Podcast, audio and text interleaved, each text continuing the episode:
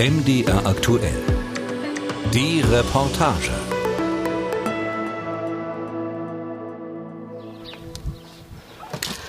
Haben Sie sie hinten? Ja, ich hab sie. Schneckel, jetzt liegst du zwar verkehrt rum auf deiner Trage. Liegt so verkehrt rum. So musst du drehen. Können Sie auch so liegen lassen. Sie haben sich ja schon hier, wir können Sie ja auch hier verabschieden, das Mäuschen. Ne? Hm, Mit Mäuschen. ihm alles gut. Okay. Bist du erlöst. Keine Schmerzen mehr. Mach's gut. Ach Gott, wieder nee. nach Hause, ihr Mäuse. Hm. Ach nee. Im Himmel wartet Bella. Alltag in der Tierbestattung. Eine Reportage von Sarah Bötscher.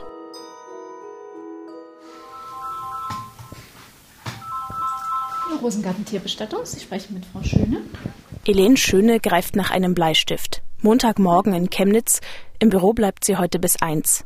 Das Büro ist eher eine große Wohnung, unten in einem roten Backsteinhaus. Die Einrichtung, graue Sessel im Beratungsraum, in der Mitte ein Glastisch, Regale mit Urnen, eine Kaffeeküche. Helene nimmt ihre Tasse, auf der steht, ohne Katzen kannst du leben, aber dann bist du halt Kacke. Ja, und die Urne haben Sie jetzt quasi schon da? Elaine ist Ende 30 und Tierbestatterin. Vorher war sie Hotelfachfrau. Als ihr Kater krank geworden ist, ist sie umgestiegen. Sie hat lange blonde Haare. Ihre Haare trägt sie offen, dazu eine Jeans und ein Poloshirt. Alle Tiere, die hier bestattet werden, nennt sie Mäuse, Matze oder Schneckchen. Wir können das gerne so machen, ähm, wenn die Asche von Ihrem Mäusel schon wieder da ist. Wir vereinbaren mal ja eh einen Termin. Ne? In ihrem Job, sagt Elaine, ist Empathie am wichtigsten. Ich denke grundsätzlich eigentlich jemand, der die Liebe zum Tier nachvollziehen kann.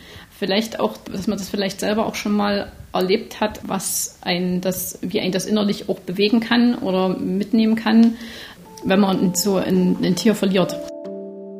Tierbestatter kümmern sich um die Bestattung von Haustieren. Die meisten hier sind Hunde und Katzen, aber auch Chamäleons, Ratten oder Wellensittiche. Neu im Angebot ist die Bestattung von Pferden.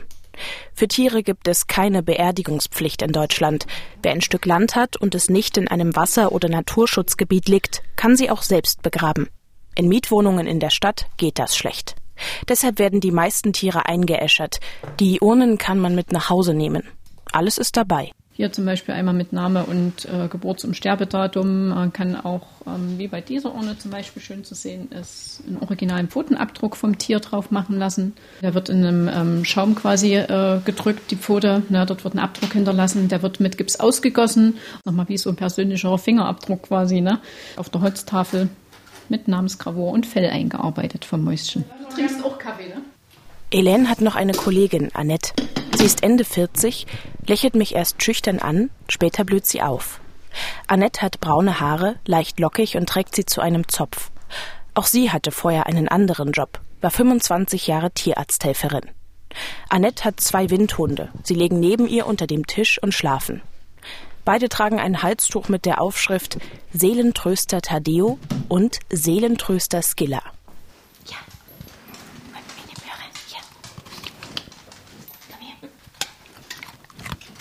Mit einer Mappe in der Hand geht Annette in den Beratungsraum. Zwei Tierhalter werden gleich ihren toten Hund vorbeibringen.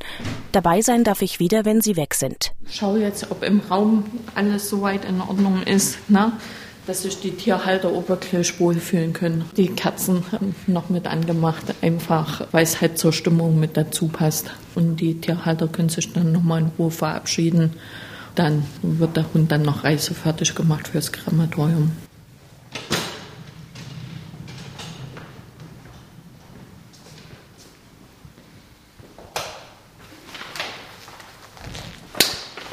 Der Hund ist eine braugraune Bulldogge. Die Augen sind leicht geöffnet, die Totenstarre ist eingetreten. Ich schaue, ob sich der Bauch nicht doch noch hebt. Natürlich nicht.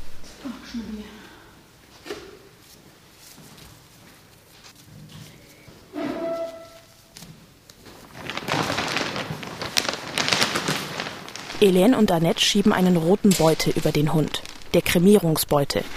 Dann heben sie ihn vorsichtig auf eine Waage. 28,2.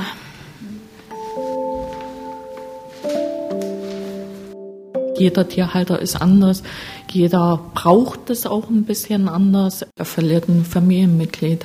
Und es ist halt für manche zum Teil sogar noch sehr viel schlimmer wie ein Familienmitglied, auch wenn sich das jetzt ein bisschen makaber anhört, aber ein Tier liebt bedingungslos.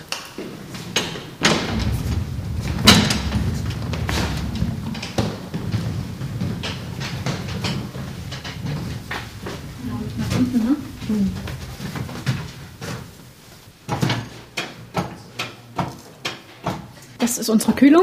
Hier warten unsere Matzeln quasi, bis sie abgeholt werden von unserem Rosengartenfahrer und dann in unser Krematorium überführt zu werden. Ja. Wie Grad müssen hier drin sein? Also das ist direkt wirklich ähm, Frostbereich. Also wir werden auch auf Minusgrade runtergekühlt. Ne? Also in der Regel so um die minus 5 Grad.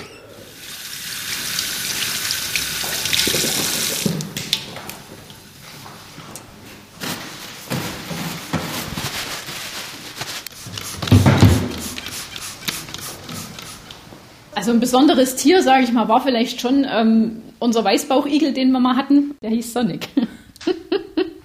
ja, der war unglaublich. Also Sonic war schon so ein, war schon so ein kleines Highlight. In Deutschland leben knapp 35 Millionen Haustiere. Kinder gibt es etwa 11 Millionen. Elen sitzt jetzt wieder am Schreibtisch und nimmt sich ein Stück Eierschecke. Viele Menschen, sagt sie, haben auch ein Tier aus Einsamkeit es ist ja auch nicht immer gegeben, dass man vielleicht die Familie irgendwo jetzt gerade in der Nähe hat, ne? Oder auch gerade ältere Menschen, die jetzt zum Beispiel vielleicht einen Mann schon verloren haben. Und wenn natürlich dann man als Tierhalter jetzt auch noch den Hund verliert zum Beispiel, ne? der jetzt das, die, die einzige Bezugsquelle oder auch Austausch im Leben war, ne? Äh, dann ist es natürlich ein, ein extremes Gefühlschaos für einen. Die Tierbestattung ist aber auch ein lukratives Geschäft. Halsketten mit der Asche des Haustieres kosten auf der Webseite von Rosengarten Tierbestattung zwischen 200 und 380 Euro. Urnen gibt es aus Holz, Keramik oder in Herzform für durchschnittlich 150 Euro. Dazu kommen Kosten für die Einäscherung.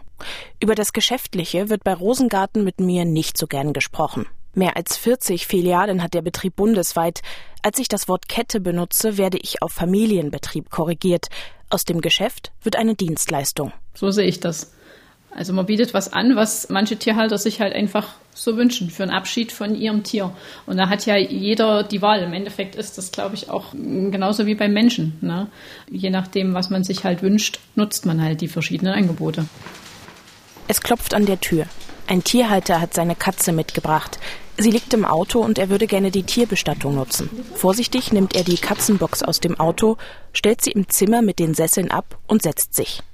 Über ihm an der Wand hängt ein gemaltes Bild von einem Hund mit einem Heiligenschein. Der Mann nimmt seine Sonnenbrille ab und wischt sich Tränen aus den Augen. Annette kommt dazu. Das kann man gerne machen. Ne? Ich würde mir die gleiche Urne, die ich bei der anderen habe, in Blau wünschen. Müssen wir mal Wäre die hier oben. Ja, okay. Äh, müssen wir mal gucken, äh, in, ja, in Blau direkt nicht, aber äh, in Graphit ja. müssten wir die haben. Ich habe sehr viel mehr Zeit für die Tierhalter, was ich vorneweg nicht hatte.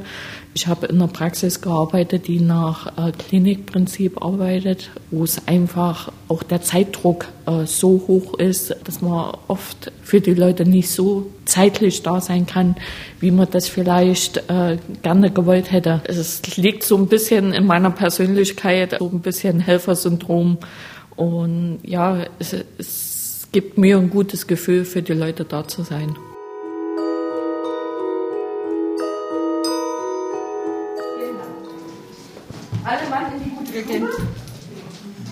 Ortswechsel. Es ist gegen vier in einer Tierarztpraxis in Leipzig-Grünau. Draußen links neben der Praxis ragen Plattenbauten in die Höhe. Während im Behandlungszimmer zwei Katzen geimpft werden, kümmert sich Kathleen Froberg im Nebenraum um Paul. Dann äh, einmal kräftig zupacken und den Paul auf den Tisch. Ja. Hallo, mein Spazi. Paul ist ein schwarzer Labrador. Die Tierärztin schaut in seine Ohren. Also das ist zauberhaft hier. Da ist nur ganz unten ein bisschen, das rechte ist ein bisschen schlechter, das linke ist besser. Es tut okay. ihm aber nicht mehr weh. Das ist schön. Paul hat viele Allergien und ständig entzündete Ohren. Nach erfolglosen Besuchen bei sieben anderen Tierärzten und vielen Medikamenten probiert es Pauls Besitzer nun mit Akupunktur. So, Paul, kommt die hässliche Nadel von innen? Sein Besitzer hält ihn vorsichtig fest. Der Mann trägt ein enges T-Shirt, am Handgelenk eine breite goldene Uhr. Um eine Tierbestattung haben er und seine Familie sich schon Gedanken gemacht. Wir sind uns einig, dass wir ihn nicht leiden lassen. Weil klar, gehört er zur Familie, aber unterm Strich bleibt es ein Tier. Und er kann sich halt auch nicht äußern wie ein Mensch, wo man jetzt Gespräche führen kann. Ne? Wie geht's dir? Willst du noch ein bisschen durchhalten? Er wird nicht antworten, ja. Machen wir uns nichts vor, wir wohnen da in Grünau in der Plattenbausiedlung, vierte Etage ohne Fahrstuhl. Wenn er es nicht mehr schafft, dann schafft er es nicht mehr und dann ist sein Leben auch nicht mehr lebenswert und dann werden wir das auch beenden. Kathleen Froberg nickt und steckt Paul vorsichtig eine neue Nade hinters Ohr. Sie hat etwas Starkes an sich. Schmale Lippen, ein rundes Gesicht, sie lächelt viel. Das Einschläfern von Tieren gehört zu ihrem Job. Es kommt hier unterschiedlich oft vor. Mal eine Weile gar nicht, dann fünfmal die Woche. Eigentlich ist es tatsächlich eine Entscheidung für das Tier, finde ich, weil wir die Möglichkeit haben, aus medizinischen Gründen ein Leiden zu beenden und die Tiere nicht mehr durch alles, wenn es eine infauste Prognose ist, sprich eine Prognose, die nicht mehr mit einer Heilung einhergeht, und starkes Leiden hinzukommt, wir einfach das Leben beenden. Und das machen wir in der Beratung zusammen mit den Tierhaltern. Im Hinterzimmer ihrer Praxis setzen wir uns. Sie streicht sich ihre Haare hinters Ohr. Das sind Opioide, die intravenös gespritzt werden, überdosiert gespritzt werden und die über ein Narkosestadium zum Tod führen. Es gibt aber auch die Möglichkeit, vorher eine sehr, sehr tiefe Narkose einzuleiten und ein dafür zugelassenes Medikament intrakardial zu spritzen, also direkt ins Herz. Mit Tierbestattern arbeitet Kathleen Froberg öfter zusammen. Die holen verstorbene Tiere in der Praxis ab. Vorher bespricht sie mit den Haltern, wie alles ablaufen soll. Ich frage mich, was mit den Tieren passiert, die nicht zur Tierbestattung kommen und auch nicht selbst beerdigt werden. Das Wort Tierkörperbeseitigungsanlage fällt. Dort landen alle Tierkörper, die in Deutschland versterben und die solchen hygienisch beseitigt verbrannt werden sollen. Also da landet der geliebte Hund, der 15 Jahre an unserer Seite in unserem Bett geschlafen hat, genauso wie das Pferd, genauso wie die Milchkuh, genauso wie ein Schweinebestand, der aus solchen Gründen euthanasiert wird. Also da gibt es keine Trennung. Ne? Und das macht natürlich so ein gruseliges Bild. Jeder kennt diese äh, Bilder, wenn durch solchen Züge ganze Bestände von tausenden Schweinen gekeult werden müssen. Das möchte keiner sehen und da möchte auch niemand sein Pfiffi mittendrin sehen. Und deswegen ist es auch gut, dass man die Wahl hat. Die Tierärztin schaut kurz aus dem Fenster. Mit dem Thema Tod will sie offen umgehen. Dass Tierbestattung häufiger bei ihr angefragt wird, kann sie nicht bestätigen. Was sich seit ein paar Jahren aber verändert, ist die Beziehung zum Tier. Sie erinnert sich da an eine Weiterbildung. Wir haben einen kurzen Videoclip gezeigt in einer Straßenbahn in Österreich, wo auf die Kinderwagenplätze in der Straßenbahn gefilmt wurde. Und da hat eine Frau ganz selbstverständlich ihren Hundebuggy geparkt mit einem kleinen Hund drin. Und eine Weile später hat eine Frau, ohne das anzuzweifeln, ihr Neugeborenes genau daneben geparkt. Und dieses Bild ist, glaube ich, das, was es am besten beschreibt. Dass dieser Hund in diesem Hundebuggy dieses Recht hat, dort zu stehen, das, das kommt jetzt auch zu uns. Ne? Also, dass diese Tiere Familienmitglieder sind, vielleicht nicht Kinder, aber Familienmitglieder, die eine gewisse Zeit in dieser Familie leben, die fast auch schon gleiche Rechte bekommen und die auch mit einer genauso starken Emotionalität verabschiedet werden. Also bei, dem, bei den Ohrentropfen wäre es mir wichtig, ja. dass es die schön immer äh, gibt, nicht die Reinigung, sondern das Cortison, ja. das Rezikort. Ja? ja? Wenn da irgendwas alle wird, anrufen, genau. damit wir das nachordern können, ja? Ja, alles klar. Wenn da Kinder stehen, die im Alter meiner Kinder sind und die Situation sich sehr gleicht, stehe ich da auch weinend mit der Spritze in der Hand. Das ist so. Also ich bin da kein anderer Mensch. Ich finde, man sollte ehrlich sein, man sollte Empathie zeigen, aber es ist für uns ein großer Zwiespalt zwischen Praxis, Termine, diesen Ablauf aufrecht zu erhalten und sich genügend Zeit für die Person zu nehmen oder für diese Situation.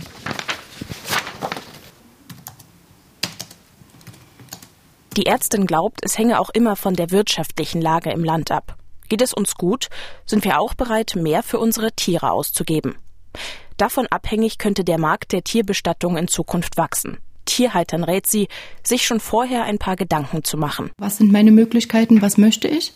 Weil in der Situation ist man meistens zu emotional, um wirklich Entscheidungen zu treffen. Mich erschrickt manchmal, wenn ich die Kataloge durchblättere, ähm, die Vielfalt der Möglichkeiten und wie ja, abstrus das auch manchmal wird. Für mich persönlich, ja, da hat mal jeder auch seine Idee, wie sowas ablaufen soll.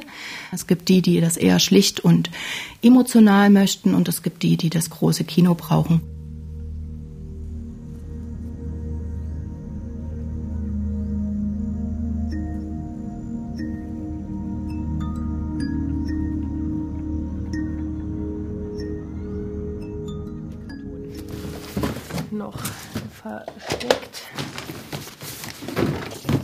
Ich dir auch mal zeigen, wie das so aussieht, so ein verbrannter Hund. Und das sieht aus, also am Ende, also jetzt, wo ich es nochmal sehe, sieht es aus wie eine Mischung aus Kies und gehäckselten Eierschalen. Ne, ein bisschen, bisschen Sägespäne, Sand. Knapp neun Kilometer weiter, in einer Wohnung in Leipzig-Konnewitz, treffe ich Feli. Wir kennen uns noch aus der Schule. Jetzt stehen wir in ihrem schmalen Flur. Sie zeigt mir die Urne ihrer verstorbenen Hündin Halona. Es ist eine völlig unspektakuläre Urne. Ich habe das Standardpaket genommen aus Pappe. Das war einfach zu Übergabezwecken. Da drin ist die Folie, in der die Asche drin ist. Worüber ich erstaunt war, ist das Gewicht. Ich dachte, dass also dass da nicht so viel Gewicht verloren geht und mein Hund war viel schwerer, als diese Urne schwer ist. Feli ist 28 und in Leipzig gerade umgezogen. Überall stehen noch Kisten. Auf dem Esstisch hat sie eine Kerze angemacht. Ihre zwei anderen Hunde ducken ihr hinterher. Meine zwei, dann kommt mal mit. Ne? Schon damals habe ich Feli immer mit ihrem Hund verbunden. Auf ihrem WhatsApp-Profilbild sitzt sie auf einer Wiese und lacht. Halona hält ihr die Schnauze ins Gesicht.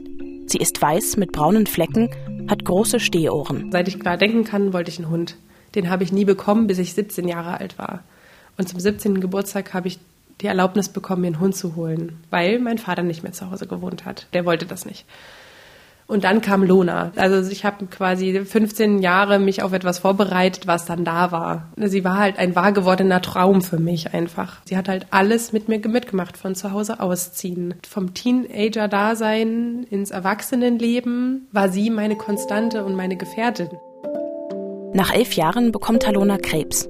Feli entscheidet, sie einschläfern zu lassen, Sie bekommen noch mal ein Wochenende zusammen. Ich wollte ihr alles Glück der Welt noch äh, zur Verfügung stellen und hat sie zu viele Wiener Würstchen gegessen. das, das weiß ich noch und halt auch Freundinnen und Familie kamen und wollten sich von ihr verabschieden und und war, haben halt so kleine, aber schöne Spaziergänge gemacht, weil sie dann trotzdem, sie hatte ein ganz dickes Bein, sie konnte dann nicht, war nicht so mega fit, aber sie war dann nochmal richtig schon auch am Start und äh, hatte noch nicht diese abwesenden Augen oder so. Also es war wirklich okay, so dass es für sie, glaube ich, auch schön war und ich konnte mich aktiv von ihr verabschieden. Die Tierbestattung wählt die 28-Jährige, weil sie kein eigenes Grundstück hat. Sonst hätte sie ihren Hund selbst begraben. Für sie ist es Teil des Abschieds.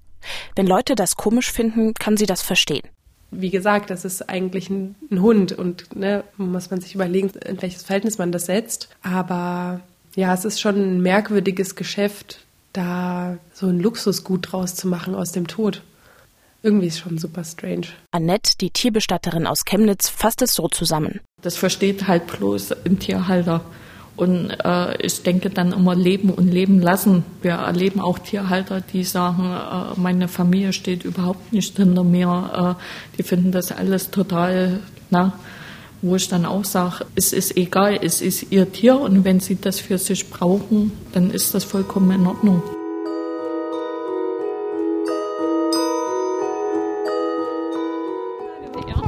Hallo, ich grüße Sie. Ja. Hallo. Oh, ich bin doch ein bisschen rumgegurkt jetzt irgendwie. Ach, alles ja. gut, kein Problem. Ich hole mal noch meine Mappe und dann können wir erstmal hochgehen, ne, Familie Helbig? Ach, darüber. Zurück bei Rosengarten Tierbestattung. Helene ist nach dem Mittag nach Gera gefahren. Auch hier holt sie einen toten Hund ab. Von einem älteren Ehepaar. Beide wirken aufgelöst. Für mich ist es ein Therapiehund gewesen. Ich hatte Angst vor Hunden. Ich bin vor jedem kleinen Yorkshire auf der Straßenseite. Und Bella kam, oder Tierheim gewesen, Bella gesehen, verliebt. Das war im ersten Blick, den, den Hund möchte ja, war so. kann man nicht ist das machen. für Sie jetzt gerade, dass das dann irgendwie weg ist, so ein Begleiter? Schlimm, schlimm. Ich kann es zwar nicht so richtig zeigen, aber ich habe ganz schön zu kämpfen. Der Hund hat schon eine graue Schnauze. Aus dem Auto wird er auf eine Trage gelegt. Dann heißt es Tschüss sagen. Ach Gott, geht nee. nach Hause, ihr Mäuse. Hm.